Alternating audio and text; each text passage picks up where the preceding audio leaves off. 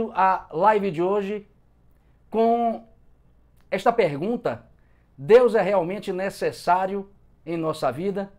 E eu começo afirmando que nem todos hoje percebem com clareza que Deus, culturalmente, se transformou em algo supérfluo, que Deus hoje se transformou até numa hipótese desnecessária.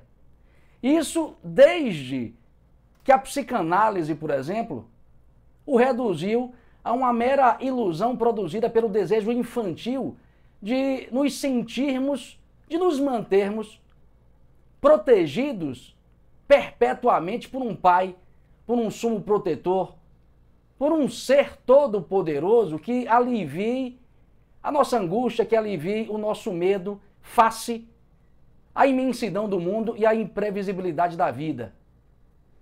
Eu diria a vocês que hoje Deus se transformou em algo pouco importante e até, como eu disse, numa hipótese desnecessária.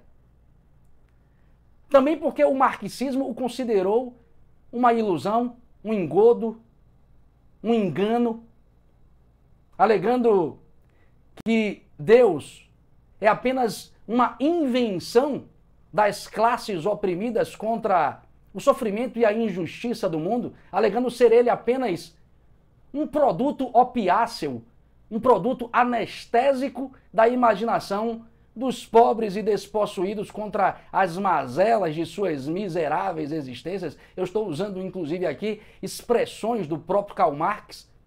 Enfim, Deus hoje, e poucos percebem isso com clareza, deixou de ser algo relevante em nossa vida e até, repito, uma hipótese desnecessária, porque o cientificismo o baniu como fonte de explicação da realidade e até o substituiu, ao mesmo tempo, como religião do mundo.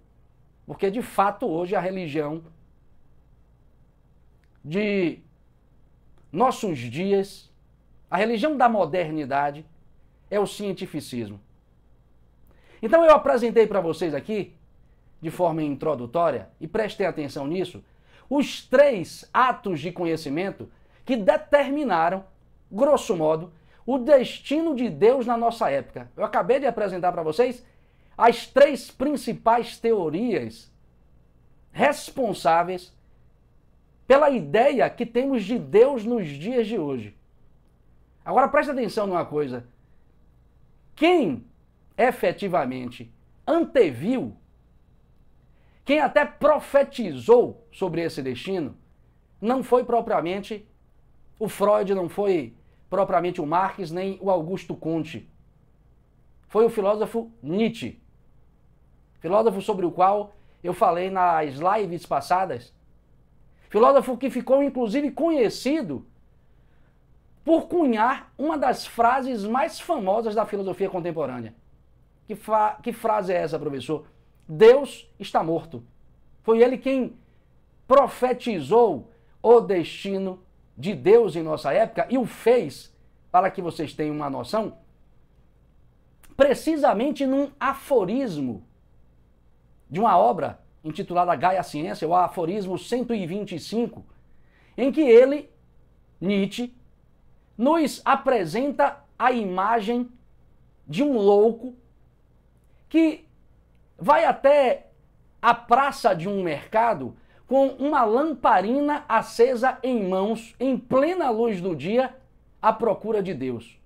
É curioso notar que esta passagem, ou esta imagem, ela foi inspirada na vida de um filósofo grego chamado Diógenes, que costumava ir às ruas com uma lamparina acesa em plena luz do dia, no caso, à procura de um homem de verdade. Mas o que efetivamente o Nietzsche escreveu nesse tal aforismo 125, que é a passagem que melhor condensa, que melhor traduz esta afirmação que ele fez, a de que Deus está morto. O que, ele escreveu efetivamente? Eu vou aqui resumir para vocês em poucas palavras. O Nietzsche escreveu o seguinte e nos dá a seguinte imagem. Não ouviram falar de um homem louco que, acendendo uma lamparina pela manhã, correu até o mercado e pôs a gritar: Deus está morto, Deus está morto. E fomos nós quem o matamos. Somos todos nós os seus assassinos. E o louco então se coloca a perguntar: presta atenção nisso. Como é que nós conseguimos isso? Como é que nós conseguimos beber o mar por inteiro? Quem nos deu a esponja para apagar o horizonte inteiro? Que fizemos nós ao desatar a terra de seu sol? Para onde ela, terra, se move agora? Para onde nós nos movemos agora? Por causa disso, não estamos a cair continuamente para frente, para trás, para os lados, para todas as direções. Não nos esbafeja o sopro do vazio. Existem ainda o em cima e o embaixo. Olha as perguntas que o Nietzsche está fazendo. E conclui ele perguntando: Não anoitece hoje eternamente? Não seria este ato grandioso grande demais para nós? Então, em síntese, é isso que o Nietzsche diz nesse tal aforismo 125. Ele, embora apresente essas ideias sobre a morte de Deus em outras obras, ela é melhor explicada, ela é melhor apresentada neste aforismo, nesta imagem, nesta metáfora. E observe que esta afirmação nietzschiana, dada aqui sob a forma de uma imagem, tem muito mais a nos dizer do que aquela enfadonha, aquela cansativa, eu diria até tola e estéreo questão de se Deus existe ou não. Não é disso que Nietzsche está falando e presta atenção no que eu estou dizendo. Esta consideração que o Nietzsche apresenta, esta afirmação que ele faz no aforismo 125, está nos chamando a perceber mais do que a questão de se Deus existe ou não. Ela está nos chamando a perceber que, mesmo em um mundo repleto de igrejas, mosteiros, sinagogas, mesquitas, a influência da religião é cada vez menor em nossa vida. O que o Nietzsche está nos chamando a perceber é fundamentalmente que Deus não é mais referência, que Deus não exerce mais um papel preponderante na vida individual das pessoas, que ele não é mais uma força normativa na vida social, que ele não é mais o centro valorativo da própria cultura. É isso que o Nietzsche está nos chamando a perceber. Dito de outro modo, Deus está morto no nosso tempo, porque nós matamos o ser que em todos os tempos, em todos os lugares, em todas as culturas, sempre estruturou o aperfeiçoamento de todos os seres, de todas as coisas, de toda a realidade, que sempre estruturou o aperfeiçoamento do ser humano. Nós matamos esta referência simbólica, nós matamos este ser presente em todas as tradições, em todas as sociedades, em todas as culturas. Nós matamos Deus também. E aí eu me refiro especificamente a nós nos dias de hoje. Deus está morto para nós nos dias de hoje também porque nós hoje fazemos da verdade, da beleza, da justiça, dos valores, das virtudes, da sabedoria questões meramente subjetivas. Nós fazemos destas coisas questões de pontos de vista. Ou seja, tudo é relativo, ao ponto, inclusive, da própria fé ser hoje considerada uma questão de preferência particular, uma questão de decisão de uma ou outra pessoa. Observe, isso está no horizonte de nossa cultura, ao ponto de hoje não haver mais diferença socialmente aceita entre crer em Deus e crer, sei lá, em duendes ou extraterrestres. Hoje, chegamos ao ponto de estabelecermos uma cultura onde não há diferença entre essas coisas. Ao ponto de não haver mais diferença de valor entre ir à igreja ou ir, sei lá, a um show de rock, a um cinema, a um estádio de futebol. Ao ponto de não haver hoje mais diferença hierárquica entre orar, entre meditar e, quem sabe, tomar um ácido lisérgico, um LSD. Observem o que eu estou falando para vocês. Eu estou dizendo exatamente o que o Nietzsche diz nesse trecho: não há mais em cima nem, nem embaixo. Tudo em nossa cultura tem o mesmo valor, tudo tem a mesma medida. Está tudo horizontalizado, está tudo planificado, está tudo terraplanado, está tudo acachapado. Não há mais hierarquia, não há mais verticalidade, não há mais melhor nem pior, não há mais superior nem inferior, não há mais em cima nem embaixo, como diz o filósofo Nietzsche. Tudo isso são sintomas inequívocos de que Deus está fora da parada. Em suma, presta atenção, Deus está morto em nossa época. Deus está morto na modernidade e na pós-modernidade, porque nós nos tornamos extremamente subjetivistas, extremamente relativistas. Eu diria até que nós nos tornamos egolátricos, auto-idólatras. Nós divinizamos a nossa subjetividade, nós divinizamos, no pior sentido do termo, a nossa inteligência ao ponto de acreditarmos que ela, subjetividade, que ela, inteligência, pode substituir a Deus. Então observe que este é o paradigma de nosso tempo. Deus está morto, sobretudo, porque nós procuramos de forma arrogante, substituí-lo. E observem que eu vou dar para vocês agora dois diagnósticos absolutamente distintos nas suas bases e concepções, que, de certo modo, endossam o que eu acabei de dizer para vocês. Endossam esta minha afirmação, que não é propriamente minha, esta afirmação de muitos interessados em compreender o quadro geral do nosso tempo. Eu me refiro Há um diagnóstico produzido pelo filósofo francês Alain Renault, numa obra intitulada A Era do Indivíduo, em que ele diz que a modernidade, e olha que nesta obra ele analisa a escalada do subjetivismo em nosso tempo, a escalada da subjetividade ou da super subjetividade em nosso tempo. E ele diz que a modernidade é justamente o período histórico em que o homem reivindica reivindica para si o lugar que Deus ocupava nos períodos antigo e medieval, nas eras antiga e medieval. E ele o faz tomando para si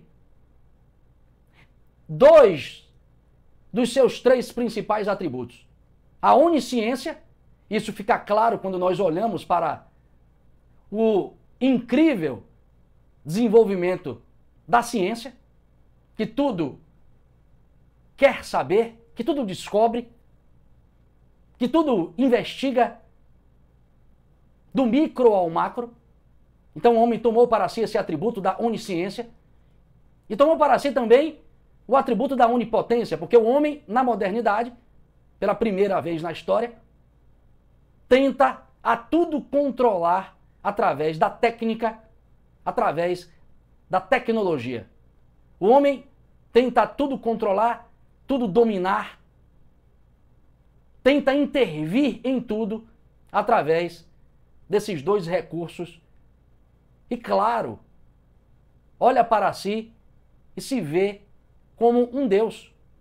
Daí a clonagem, daí a transgenia, daí todos esses experimentos, todas essas tentativas de substituir a Deus como, digamos, criador ou como regente de uma totalidade que para a nossa consciência será sempre um grande mistério. Esse é o primeiro diagnóstico. O segundo, e observem que eu vou mudar agora a clave de compreensão, o segundo é uma passagem do discurso do Papa Francisco aos representantes do 5 Congresso Nacional da Igreja Italiana em Florença em 2015. É interessante que o Papa toca neste, eh, com este discurso no cerne desta questão. Ele diz o seguinte, abre aspas, prolifera em nosso tempo um comportamento que é o do homem crendo-se radicalmente autônomo e autossuficiente, pretender salvar a si mesmo sem reconhecer que ele depende de Deus no mais profundo de seu ser.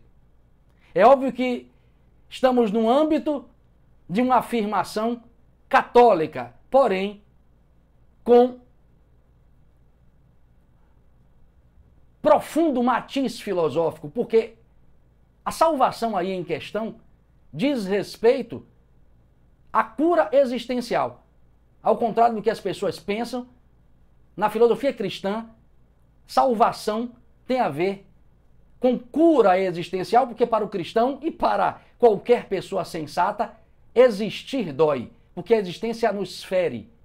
Porque, como diz o budismo, a existência é a experiência da enfermidade, é a experiência da velhice, é a experiência da morte. Claro que, dentre outras experiências, mas essas estruturam a nossa existência e salvar-se pressupõe aí, no caso, curar-se da própria ferida que o mundo abre na nossa consciência. Mas, enfim, observe que esses dois diagnósticos reafirmam o que eu falei para vocês e é, digamos, ao cabo desta consideração feita pelo Papa, pelo Papa Francisco, e depois de apresentar um esboço dessa ideia nietzschiana de que Deus está morto, é com base nisso que eu retomo a pergunta fundamental desta live. Deus é realmente necessário em nossa vida? É interessante que o Nietzsche diria que não. O Nietzsche diria que não, Deus não é necessário em nossa vida.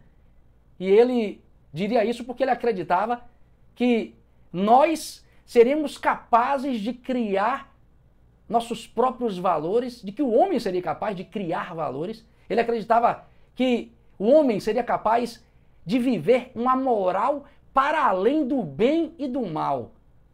Embora, preste atenção nisso, ele acreditasse também que estas atitudes de afirmação da vida são dignas apenas de homens verdadeiramente livres, de homens capazes de se autobastar sem olhar para cima.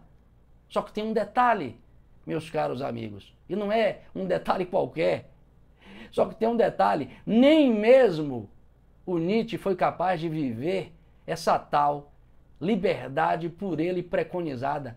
Nem mesmo Nietzsche foi capaz de virar as costas aos absolutos da vida sem que pagasse um elevado preço por isso, no caso, o do enlouquecimento. E olhe que eu compartilho desta ideia, mas ela não é minha. Ela está apresentada na obra Psicologia do Inconsciente por Carl Gustav Jung, um dos grandes psicólogos analíticos do nosso tempo, o fundador da própria psicologia analítica.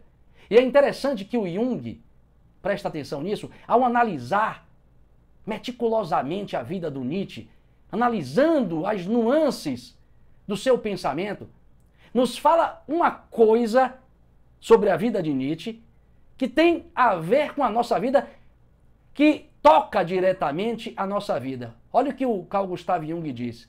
Ele fala: Aquele para quem Deus morre será, cedo ou tarde, vítima da inflação de seu próprio ego. Aquele para quem Deus morre, cedo ou tarde, será vítima da inflação de seu próprio ego. É interessante que o Jung vai retomar esse mesmo raciocínio numa outra obra, no caso, na tradução que ele fez de uma obra antiquíssima da filosofia chinesa, a obra O Segredo da Flor de Ouro, uma obra taoísta. Ele traduziu esta obra e no prefácio da sua primeira edição inglesa, ele escreve este mesmo raciocínio, só que de forma até mais ampla. Ele diz o seguinte: lá onde Deus não existe em nós, aparece a mania egocêntrica e desta provém a doença. Presta atenção nisso. Lá onde Deus não existe em nós, aparece a mania egocêntrica, aparece a ideia de grandeza. E desta mania egocêntrica, deste egolatrismo, nasce a doença. Então, é um diagnóstico extremamente interessante. Ele escreveu precisamente este em 1929, quando ele traduziu essa obra, só que já era tarde, meu amigo.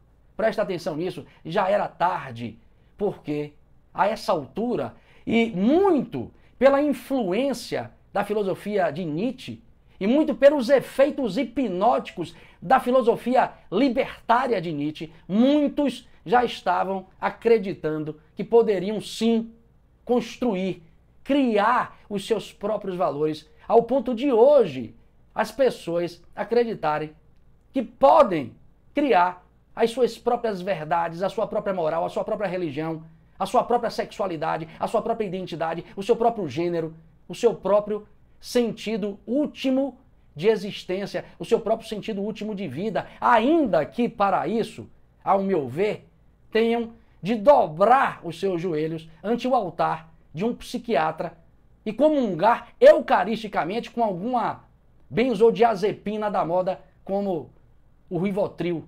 Porque parece que hoje é justamente pessoas assim que vivem o lema Dostoiévski, porra, que vivem o lema de Dostoiévski, que vivem a frase, que celebram a frase de Dostoiévski, se Deus está morto, tudo é permitido. São justamente pessoas que celebram isso que estão a preencher os divãs psicanalíticos que estão a lotar os sets terapêuticos que estão aí se amontoando em balcões de farmácia à procura de algum ansiolítico, à procura de algum alento psicológico, farmacológico para viver. E eu não estou aqui falando de forma especulativa. São estudos, são dados que hoje se apresentam a quem queira investigar. É justamente as pessoas que estão vivendo por viver, sem qualquer profundidade existencial, ou aqui usando uma imagem, sem olhar para cima, que estão aí flutuando na vida, porém pagando o preço de ter, de buscar alentos deste tipo. E é por isso que eu fiz uma pergunta, é por isso que a resposta para a pergunta, se Deus é necessário, é sim. Deus é necessário. Deus é necessário em nossa vida e eu poderia inclusive defender isso, eu poderia justificar esse sim filosoficamente. Porque Deus, ao contrário do que em geral pensamos, não é uma questão de crença na filosofia. Deus talvez seja o principal objeto da própria filosofia. Deus é uma questão de razão. Vide filosofia clássica grega, vide filosofia escolástica medieval. Vide pensamento de Pascal, vide pensamento de Spinoza. Ou seja, Deus não é lá essa coisa, essa questão de crença como nós pensamos. Então eu poderia justificar esse sim de uma perspectiva mais filosófica, filosófica, mas não o farei. Procurarei aqui apresentar para vocês Deus como uma necessidade psicológica para que vocês tenham uma pedra de toque nas mãos. É claro que a filosofia vem apoiar essa argumentação que eu trarei para vocês, mas eu vou partir aqui agora para justificar esse sim de um relato de experiência feito por Eric Clapton, grande guitarrista, um dos maiores símbolos do rock de nossa história. Ele escreveu na sua autobiografia passagens dramáticas de sua vida e é relatando uma delas e, sobretudo, submetendo esta passagem a três reflexões que eu procurarei defender que sim, Deus é necessário, é realmente necessário em nossa vida, sobretudo em âmbito psicológico. Eu não sei se vocês conhecem Eric Clapton, é um grande guitarrista, como eu disse, mas o importante aqui é saber que ele foi viciado em álcool, cocaína e heroína. Ele chegou ao ponto de afirmar na biografia que depois de se cansar da fama e depois de perceber que dinheiro, sucesso e tudo mais de extraordinário que ele havia conquistado não lhe preenchia, ele chegou a dizer que ele só manteve-se vivo porque a ideia da morte pressupunha deixar de beber. Ele amava tanto beber que a ideia de morrer, que era algo que ele começou a desejar, passou a ficar de lado porque ele preferia a bebida. Olha que coisa dramática. E ele, em função disso, se internou várias vezes e até durante um certo período conseguiu se manter distante de todas essas drogas. Até que, conta ele, passando perto de um pub, numa cidade, ele estava indo para casa, na verdade, na cidade inglesa onde ele morava, ele passando por um pub lotado, ele disse que a sua memória seletiva, esta é expressão que ele usa, o levou a enxergar o paraíso na imagem dele, ele se vendo, obviamente, a imagem dele num balcão com uma grande cerveja e, curiosamente, um limão.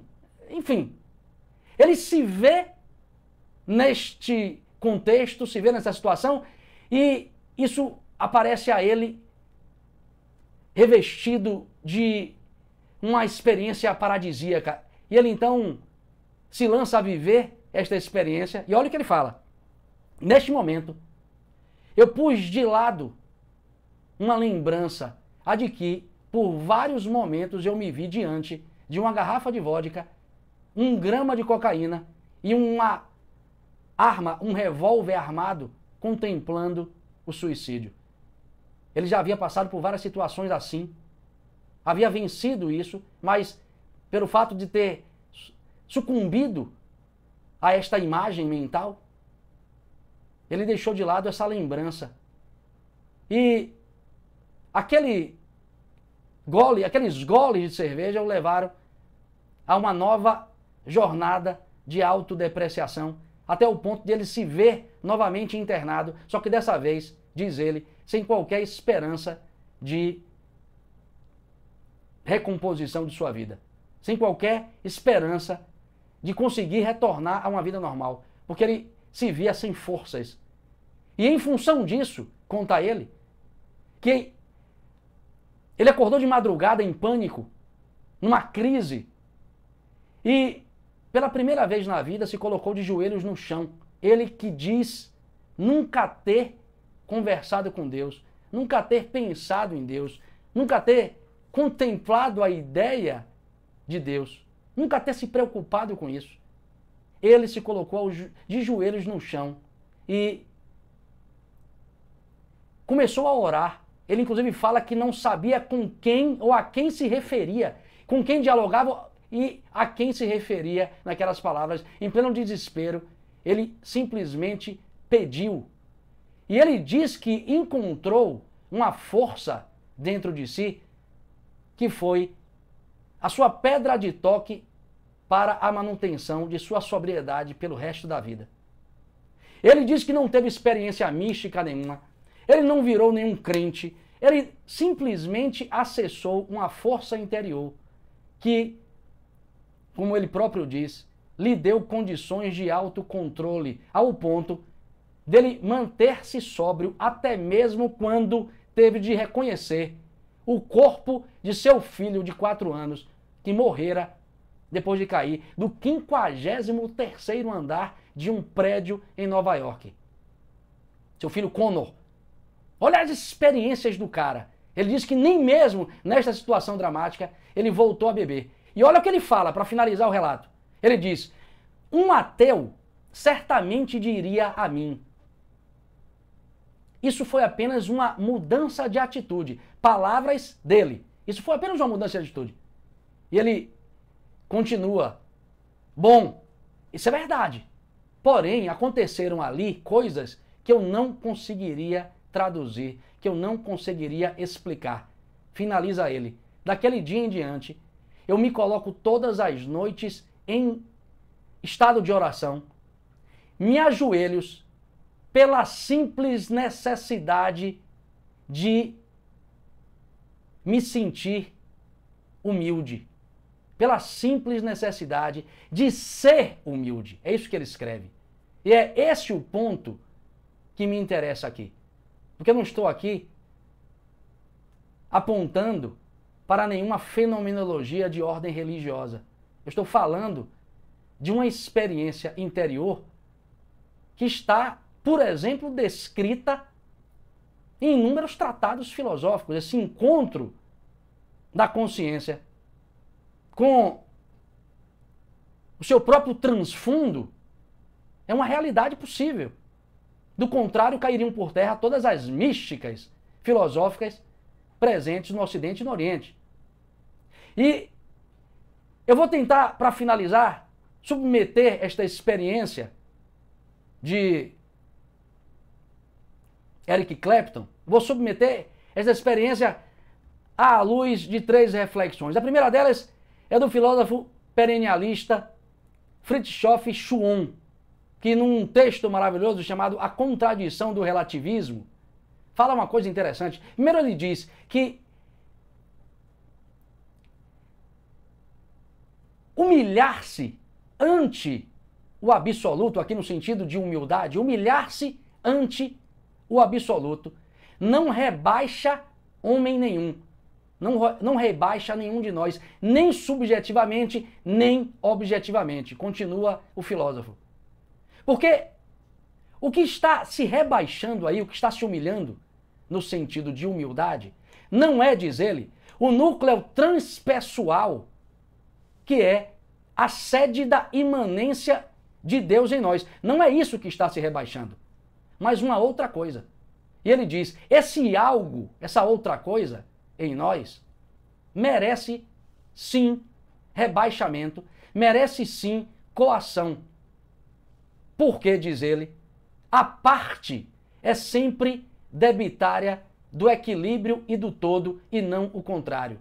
Que parte é essa, professor? A nossa animalidade condicional. Entendam aí, animalidade condicional, tudo aquilo que em nós está contra nós, está contra a nossa lucidez, está contra a nossa sobriedade, está, está contra nosso ímpeto de ser melhor. A segunda reflexão é do professor Jorge Angel Livraga, professor argentino, grande filósofo argentino, que diz uma coisa interessante. Nós nem que quisermos, nem se quisermos, poderíamos ser ateus. Porque se fôssemos ateus, os dramas e as injustiças aparentes que nos atravessam nos levariam a sucumbir ao menor destes impactos, pois, sem nenhuma esperança de compensação, sem nenhuma esperança de uma explicação superior, o aparelho psíquico colapsaria, o nosso aparelho psíquico se quebraria sob o peso de ideias obscuras, sob o peso das mais negras ideias. E é interessante perceber que isso de fato parece ser uma verdade, porque imagine a dificuldade que um ateu se é que existe, tem para suportar uma adversidade tamanha como a vivida, por exemplo, pelo Eric Clapton. Eu digo a vocês, inclusive, uma passagem aqui pessoal. Eu tive uma aluna que no dia do aniversário dela, o pai dela, ela, ela era cristã, evangélica, o pai dela saiu para comprar uma pizza e foi atropelado no dia do, no dia do aniversário dela. Essa menina sabe lá como manteve-se lúcida em condições de lucidez, de, de, de em condições psicológicas para continuar sua trajetória. Muito em função do apego que ela tem à sua religião. Muito em função da relação que ela tem com o Deus através de sua religião. Repare que isso não é uma questão tão simples como nós, em geral, percebemos. Essas coisas não são. Não, não são da ordem da superficialidade. Tem uma questão interior que a gente não alcança, não vê. E a terceira reflexão do Carl Gustav Jung, que diz o seguinte numa de suas conferências: Não posso provar que Deus existe, mas a minha obra provou empiricamente que o padrão de Deus existe em cada homem e que este padrão é a maior energia transformadora de que a vida pode dispor ao indivíduo. Encontre em você este padrão e sua vida será transformada. Curiosamente, só aqui de passagem, a fundação do Alcoólicos Anônimos se deve muito à influência de Carl Gustav Jung, porque um de seus fundadores foi paciente dele e não vendo solução para o problema deste cara, o Jung disse: meu amigo, só há uma solução, você se colocar a serviço de uma coisa maior do que os seus propósitos pessoais. E ele entendeu a mensagem, buscou a religião e a partir da religião, junto com outros dois amigos, fundaram o Alcoólicos Anônimos. Então observe que não é uma questão tão simples. Para finalizar a live, aliás, finalizando efetivamente, eu diria a vocês que Deus é um mistério que precisa ser descoberto dentro da gente. E isso pode ser buscado pela via de uma religião, pode ser buscado pela via da filosofia, pode ser buscado por uma sinceridade radical ou profunda, uma autossinceridade interior. Me parece fato inequívoco que nós somos chamados a ser mais do que somos, e esse mais do que somos, na sua máxima expressão, é Deus, como diz o próprio Carl Gustav Jung. Então, Deus é mais do que, em geral, nós concebemos nos dias de hoje. E se hoje a gente vive esta experiência apática de relação com Deus, apática de relação com o sagrado, talvez seja porque nós estamos desatentos, ou talvez porque nós não consigamos nos inclinar suficientemente, nos dobrar ao que evidentemente é maior do que nós. Isso me lembra uma fábula contada por Jung que finaliza essa live. É pequena. Um discípulo judeu perguntou ao seu mestre: Rabi, antes os homens eram capazes de ver a Deus face a face. Por que hoje isso não é mais possível? E o mestre, o rabino, responde: porque os homens não conseguem mais se dobrar, se inclinar à vida suficientemente. Então reflitam sobre tudo isso e no próximo domingo, mais uma live. Fiquem com Deus. Boa semana.